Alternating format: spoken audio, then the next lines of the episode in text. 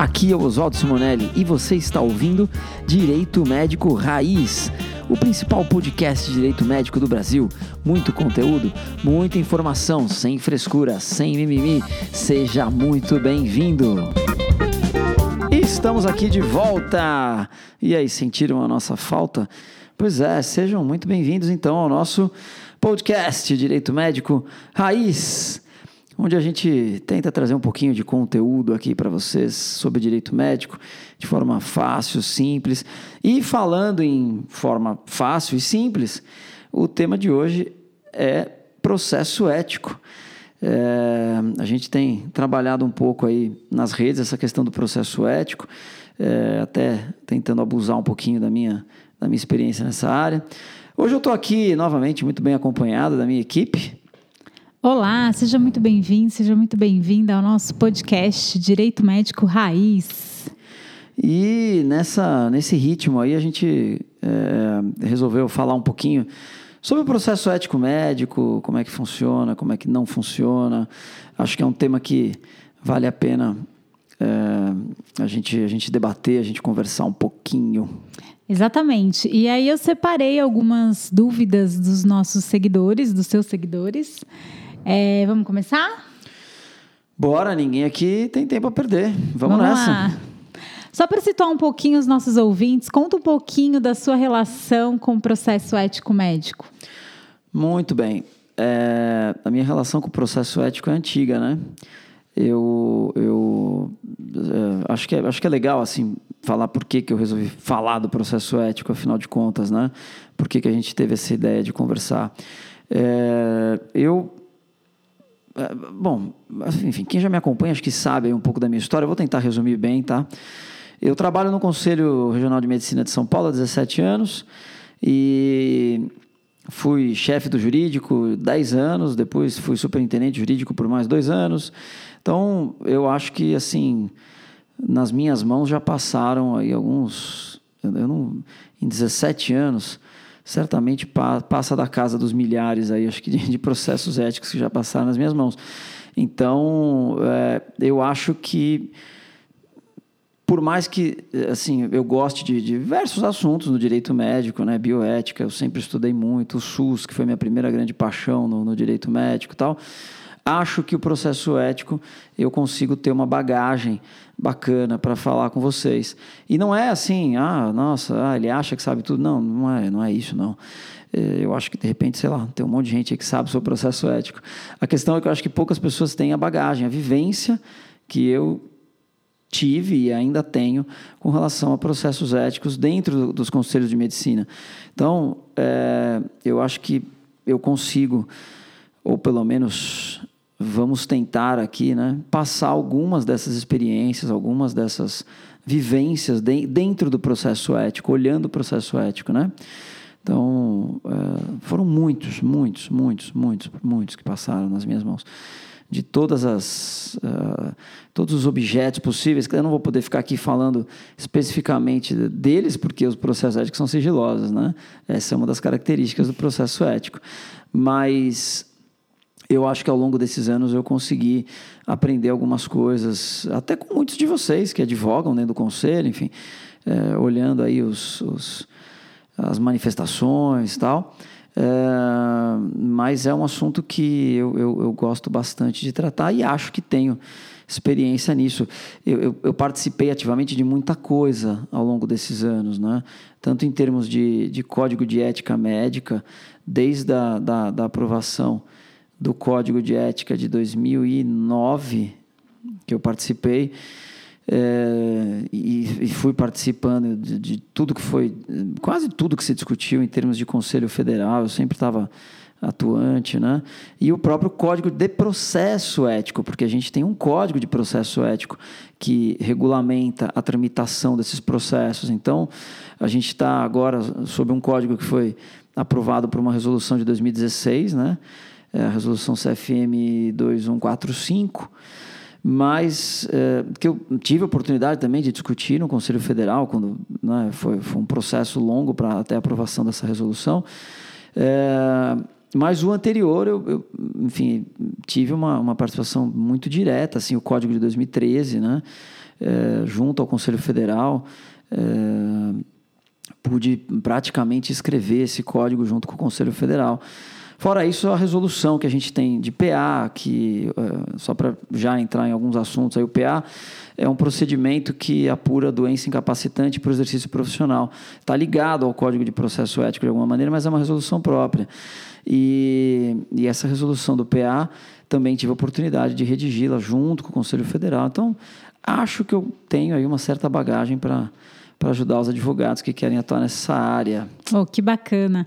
É, algumas vezes eu já ouvi você falar assim, nossa, eu peguei um processo, gente, esse cara, esse advogado aqui não, não acho que ele não entende muito bem. Você consegue distinguir assim o, o advogado que, que, que entende, que estudou essa área? É, você já me ouviu falar muito de processo ético, né, nesses anos todos. Sim. e... e por isso que. é, então, pois é, pois é. Imagina que legal, né? Imagina que legal conviver comigo todos os dias. Deve ser super gostoso, né? Eu ficar trazendo essas histórias, algumas até macabras, né? Ah, que a gente eu... pega desses, desses processos. É, mas, enfim, é, dá, é interessante, porque o que eu percebo é que ao longo dos anos, é, lá atrás, quando eu, quando eu entrei no conselho em 2002, é, eram poucos advogados que atuavam nessa área, poucos. Então, é, é, e a grande maioria eram advogados que vinham de outras áreas, principalmente o pessoal que trabalha com direito civil, família, tal. É, e, e, e, assim, isso não é nenhuma, nenhuma análise estatística, é uma análise de observação, né, como o pessoal fala aí, empírica. É, então, assim, é, dá pra, dava para perceber que muitos advogados tinham relacionamento já com o médico por conta de outros casos, como família, enfim, contratos e, e questões uh, paralelas, né? E aí o médico recebe uma denúncia no conselho, ele vai lá e vai atrás daquele advogado mesmo que já cuidava das coisas para ele e tal. Então, é, a gente percebia que é, eram advogados que não, não, não sabiam exatamente aonde estavam pisando, né? É, agora, dá para perceber, dá para perceber, porque o processo administrativo e o ético profissional, principalmente, ele tem uma linguagem própria, ele tem uma, uma maneira muito, muito é, peculiar de, de, de, se trabalhar, né? não, é uma linguagem diferente, né? É, tem, que, tem que entender a língua do médico, a língua do paciente. Então, você percebe quando a pessoa milita na área ou quando ela só pegou aquele caso porque, enfim, apareceu para ela e ela não, não rejeitou, né? Mas dá para perceber. Então, se você tiver que é, dar um conselho para um médico, você falaria o quê? Para ele verificar se o ah, profissional sim, é, que ele vai é. contratar é. Primeira coisa tem é, experiência é, ou tem conhecimento. Falaria... O que, que você falaria se alguém te perguntasse? É, a primeira coisa que eu falaria para o médico é assim: ó, pergunta para o seu advogado se ele foi aluno do Oswaldo Simonelli. Primeira coisa que. Brincadeira, gente. A primeira coisa que eu falaria, claro, assim, procura saber se esse advogado tem uma vivência. E assim, é, falei brincando, né? A história foi meu aluno. Não, mas vale a pena se perguntar, legal, vai ter boa referência. Mas, de qualquer maneira, assim, é, é importante que esse advogado. Eu não vou falar que seja um advogado que tenha experiência no conselho, tá. porque é, não é fácil ter experiência no conselho. Você só vai pegar essa experiência depois de dois, três, quatro, cinco casos, talvez. Então, é, agora, que pelo menos tenha é, é conhecimento do que ele vai trabalhar. Né? Então, alguém que tenha feito algum curso, alguém que já tenha uma proximidade com a relação médico-paciente, alguém que já tenha uma, uma relação próxima com, com o profissional da medicina tal. Então, é, eu acho que é importante. Quando o médico, o médico tem que sentir que aquele advogado, se, se ainda não está 100% preparado, está disposto a ficar 100% preparado. Né? E aí é que eu acho que isso é que vai ser o, o diferencial, né? Então, é, eu, eu, acho que o recado é esse, assim, para um médico, né? Que, que seja demandado. Eu não aconselho jamais a fazer a, a autodefesa. A, o processo administrativo, é, o ético profissional é um processo administrativo, né? Ele permite que a pessoa se defenda sem advogado, não precisa, não há lei que obrigue o advogado no processo administrativo. Mas, obviamente, não é recomendável. É, e não é só para o médico, não, é para o paciente. É, eu peguei um caso recentemente que eu estava olhando que é, enfim, uma história triste, claro, um óbito tal. E o denunciante, que era parente da, da, da, do paciente que faleceu, ele fez a denúncia e ele estava acompanhando o processo, enfim, e ele, coitado, estava bagunçando o processo inteiro. E aí você acaba levando, tumultuando o processo, não consegue fazer a investigação do jeito que tem que ser feita. Né? É totalmente compreensível, né? Você, você que trabalhar dentro de um processo em que algum parente próximo seu morreu. Né? Claro que você quer a condenação do médico, é natural que você é, tenha a convicção de que foi um erro médico, tal. Não, não precisa tirar essa convicção da pessoa, mas precisa ter um filtro. Sim. E esse filtro é o advogado, né? É, porque senão rola emoção, né? E aí a emoção mexe com muita coisa. É, então, e, e mais, e aí tumultua o processo, e aí o processo não anda. Tá. Aí a parte acha que o conselho não está fazendo o serviço dele. Né? E não é. O próprio denunciante é que não deixa o processo andar. Toda hora junta lá uma manifestação, ele não sabe a hora que ele tem que se manifestar, ele acha que ele pode falar a todo momento. E no processo não é assim, você tem os momentos próprios para falar. E isso você acaba prejudicando. Você acaba demorando tanto. O conselho tem cinco anos, né? tem a prescrição. Eu não vou falar sobre prescrição porque é um tema complexo aqui, mas tem a prescrição. Dizer, se passar esse período, o conselho tem que arquivar o processo, não pode julgar o médico. Entendi. E aí, é, é, cada manifestação que entra, a parte contrária tem que se manifestar. Então, juntou lá um, um papel falando um monte de coisas e tal tem que intimar o médico para ele se manifestar, dá prazo, vai, volta. E aí isso vai atravancando. Aí o, o processo acaba prescrevendo, o conselho não julga e a, e a parte ainda acha que o conselho está protegendo o médico. Né? Então, é, é muito importante, primeiro, ter um advogado, acho que é o primeiro passo. Tá. Tanto o médico quanto o, o, o denunciante. Ter um advogado que o represente ali. Segundo, que, se possível, obviamente, que esse advogado seja um especialista né, dentro do, do processo ético. Nisso tudo que eu falei. Legal. É, mas o papel do advogado, por exemplo, na fase de sindicância é importante?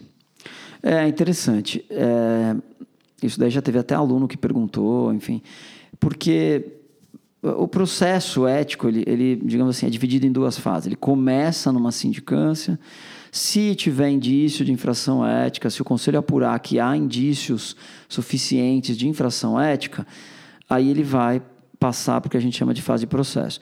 Então, a sindicância não é uma acusação formal.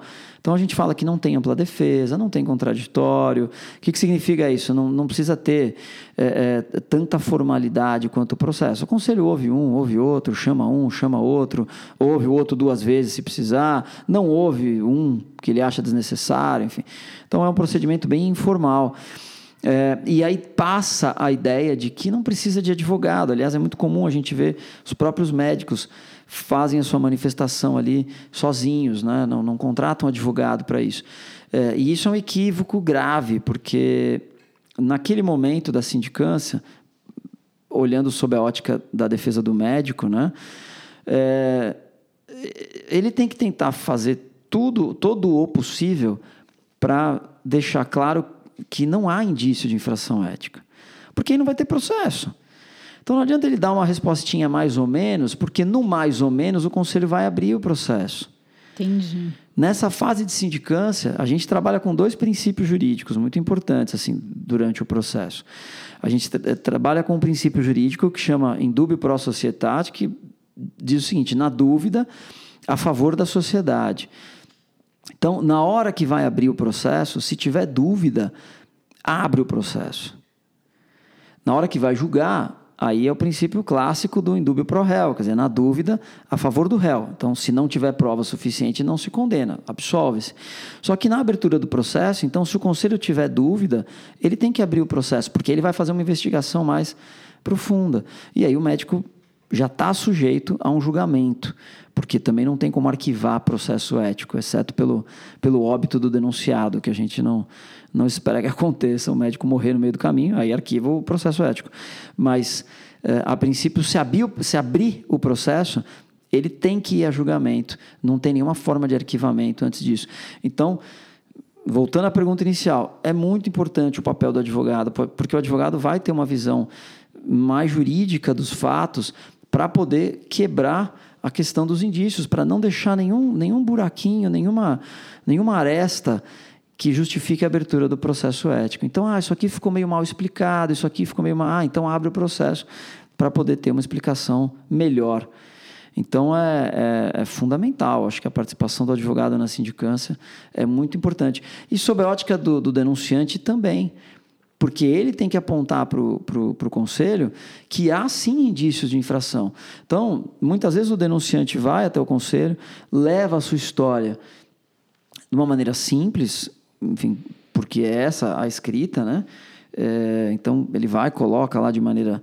É, sem, sem saber direito o que ele está denunciando, na verdade, muitas vezes. Né? Ele tem a convicção de que houve o erro médico, mas ele não consegue retratar isso de uma maneira técnica. E aí, às vezes, pode até ser que se perca, porque vai envolver ali uma produção mínima de provas né, durante essa fase inicial. E aí, arquivou, arquivou. Enfim, até cabe recurso, tá? Quando arquiva a sindicância, cabe recurso para o Conselho Federal de Medicina. Mas aí para fazer o próprio, esse próprio recurso, claro que é importante ter um advogado que conheça os, os trâmites. Entendi. É muito importante. Que bom, estão ouvindo, né? É, você tem como exemplificar alguma situação em que o papel do advogado foi fundamental no desfecho do processo? É, tenho. Tenho. Acho que são muitas as situações. E, é, e fundamental para o desfecho nos dois sentidos, assim, tanto para o bem quanto para o mal. É, um advogado mal preparado também pode acabar com a defesa do médico. Um, um, advogado que não sabe exatamente como se comportar nesse, nesse ambiente próprio, né? que não é, é igual ao judiciário, não é, não, é, não é técnico jurídico, é técnico médico. Então, é importante ele saber se comportar, se colocar, principalmente no momento do julgamento. Então, assim, uma sustentação oral bem feita, ela pode reverter um resultado uh, uh, que se apresentaria desfavorável para o médico, por exemplo. Né? Por quê? Porque, de repente, o relator já estava convicto que, que o médico é culpado e, numa sustentação oral bem feita, ele consegue convencer os outros conselheiros a ter ali um voto diver, divergente. E aí, esse voto, eu, já vi vários votos divergentes ganhando o, o, o, julgamento no final, a votação. Né? A gente acredita normalmente, ah, o pessoal segue o relator. A gente tem essa ideia, até porque no judiciário isso acontece muito, né? o relator acaba sendo seguido né, no seu voto. Mas eu posso dizer que dentro do conselho acontece muito de ter voto divergente, porque eles estão tendo contato com aquele caso na hora ali, ninguém, ninguém viu esse processo antes. Então, é a chance que você tem. Agora, a gente vê erros que são horríveis, é, assim, questão processual, né? É, a gente não tem, por exemplo, eu vou, traçar um paralelo com o processo civil para as pessoas poderem entender um pouco melhor, né? É, no processo civil, a gente tem as chamadas decisões interlocutórias. Então, são aquelas decisões que não encerram o processo, mas decidem coisas pontuais durante o processo. Então, você é, é, quer que seja ouvida uma testemunha e o juiz indefere e tal. Aí você vai e entra com o recurso. Né? É, tem o recurso para isso. No processo civil tem o agravo. Então, agravo de instrumento, agravo retido. Aliás, no novo CPC mudou, mas enfim, eu sou velho, eu, eu trabalho, eu trabalho do jeito antigo. É, as decisões interlocutórias agora tem um rol específico, tá? Mas vamos lá, para ficar mais claro ainda, lá, uma decisão de tutela de urgência que não foi concedida é uma decisão interlocutória porque não encerra o processo. Você recorre para o tribunal e de repente o tribunal te dá esse direito que o juiz da primeira instância não deu. No processo ético não tem isso. O que, significa? Que se você vai lá, vai fazer a defesa prévia do médico, vai arguir lá uma preliminar de mérito, que a gente chama. Então, olha, teve cerceamento de defesa. Esse processo vai ser analisado pelo jurídico, tal, o conselheiro acorda. Não, não houve cerceamento de defesa. Você não tem recurso para isso. Então você vai ter que alegar isso no final de novo, para que ele seja julgado, essa sua questão que a gente chama de preliminar.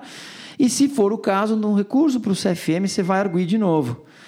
Então, é, eu já vi, por exemplo, advogado entrando com agravo no processo administrativo. Aí fica muito feio, porque aí é, é, é, é o atestado de que você não sabe aonde você está trabalhando. Isso aí já, aos olhos de quem vai julgar, aos olhos de quem está instruindo, de quem está acompanhando o processo, já fica a sensação de, putz, esse advogado, esse cara aí não sabe o que está fazendo aqui. Então, é, é, isso quebra um pouco. A gente fala muito né, de construção de autoridade e tal, que eu falo muito para os alunos, vocês têm que construir a autoridade de vocês na área que vocês atuam. Essa construção de autoridade dentro de um processo é muito importante, porque o julgador tem que te respeitar como profissional. Quando você de cara já faz uma bobagem dessa, você perde um pouco do seu respeito dentro do processo. Isso é em qualquer área, não é só no administrativo, não. Quando você entra. É, é, é, a gente sabe que no, no, processo civil tem a questão da fungibilidade recursal. Você entra com o recurso errado, mas aí o tribunal diz que é possível aproveitar esse recurso tal, e, e, e, recebe ele como se fosse outro.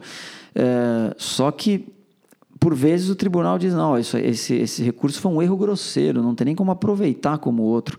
Então, essas coisas quebram a tua, a tua autoridade no processo. Então tem que tomar muito cuidado. Então, recurso de agravo dentro de processo administrativo, jamais, pelo amor de Deus, não façam isso. Né? Se alguém já fez, enfim, tudo bem, é porque não foi meu aluno. Então, fiquem atentos. Tem, tem, eu falei para vocês a resolução, a 2145 do CFM. Lá tem todas as regras, tem tudo que vocês precisam saber. Essa é a Bíblia de quem vai atuar no processo ético. Comece por ali. Leia de, de de, de, de, como dizem, de cabo a rabo, né? de ponta a ponta. É isso que eu ia te perguntar. É, e para o advogado que está começando, o que, que você indica? É, primeiro que para o advogado que está começando, né? Como eu sempre digo, enfim, é uma área que está aí aberta, é, tem escassez de bons profissionais. Acho que vale muito a pena investir nessa área, sim. A gente só vê crescendo a quantidade de processos éticos, crescendo a quantidade de denúncias no conselho, enfim. Então, eu acho que é uma área que vale bastante a pena investir. Mas tem que ir devagar, com cuidado, estudando, aprendendo, enfim, de uma forma bem, bem tranquila. É, eu acho que vale, vale sim aprofundar os estudos. Desculpa, gente. O tempo está seco. Desculpa o susto aí. Tentei tirar até a boca do microfone aqui para não tossir, na, não estourar o radinho de vocês aí. Radinho, né? Ninguém ouve mais radinho. Não estourar o fone de ouvido.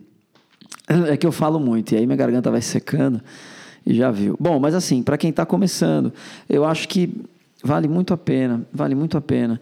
É, é uma área que a gente não consegue identificar ainda grandes especialistas. Quando a gente não consegue identificar grandes especialistas, significa que tem alguns espaços vagos.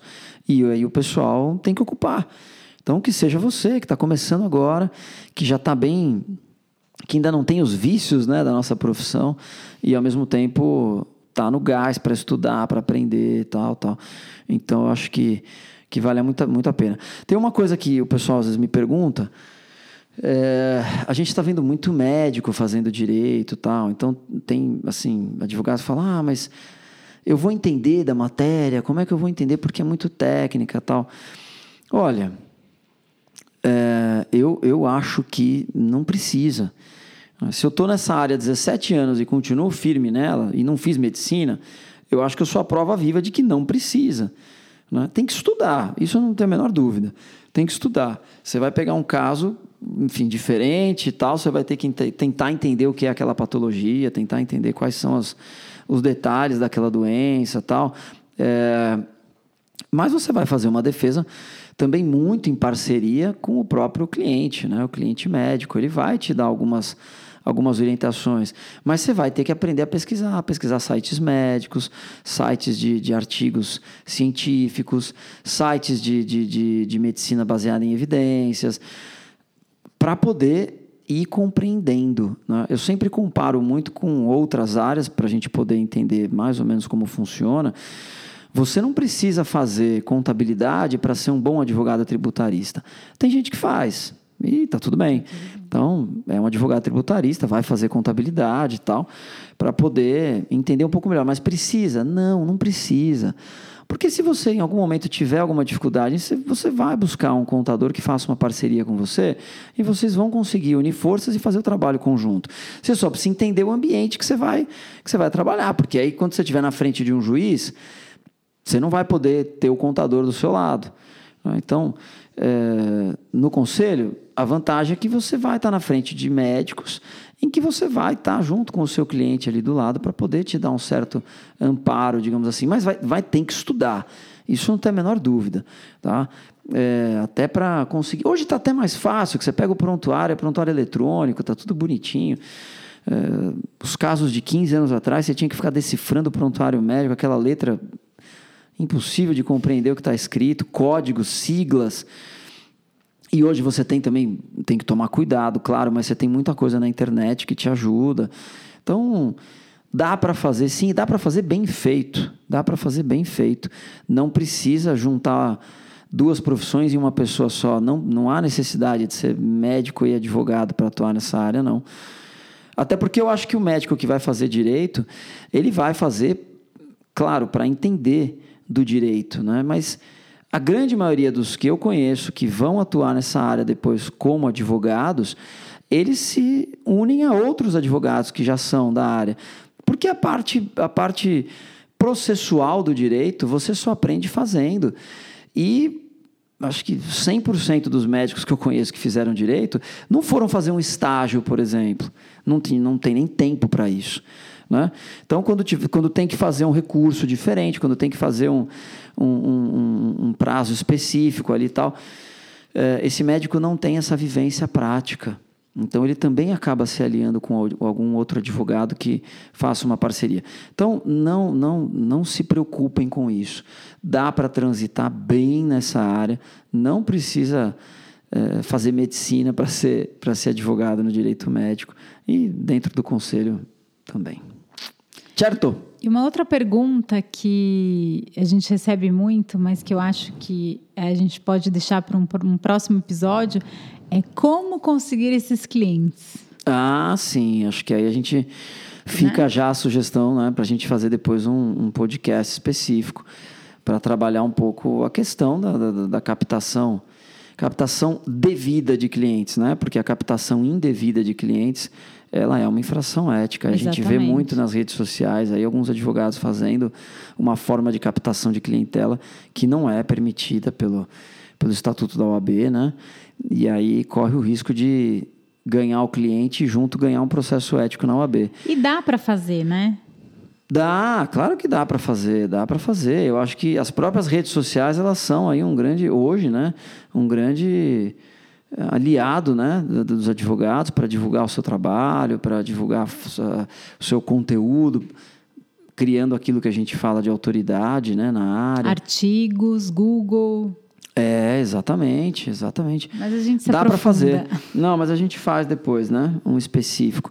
Esse aqui, acho que acho que é isso. Assim, a ideia era é passar, era passar um pouquinho sobre o processo ético, né? Algumas algumas coisas mais. Não dá para a gente aprofundar demais aqui, não é uma aula, é um podcast, né? Claro, claro. Então, mas espero que, que tenha conseguido ajudar com algumas dicas aí. E, enfim, lembrando sempre, né?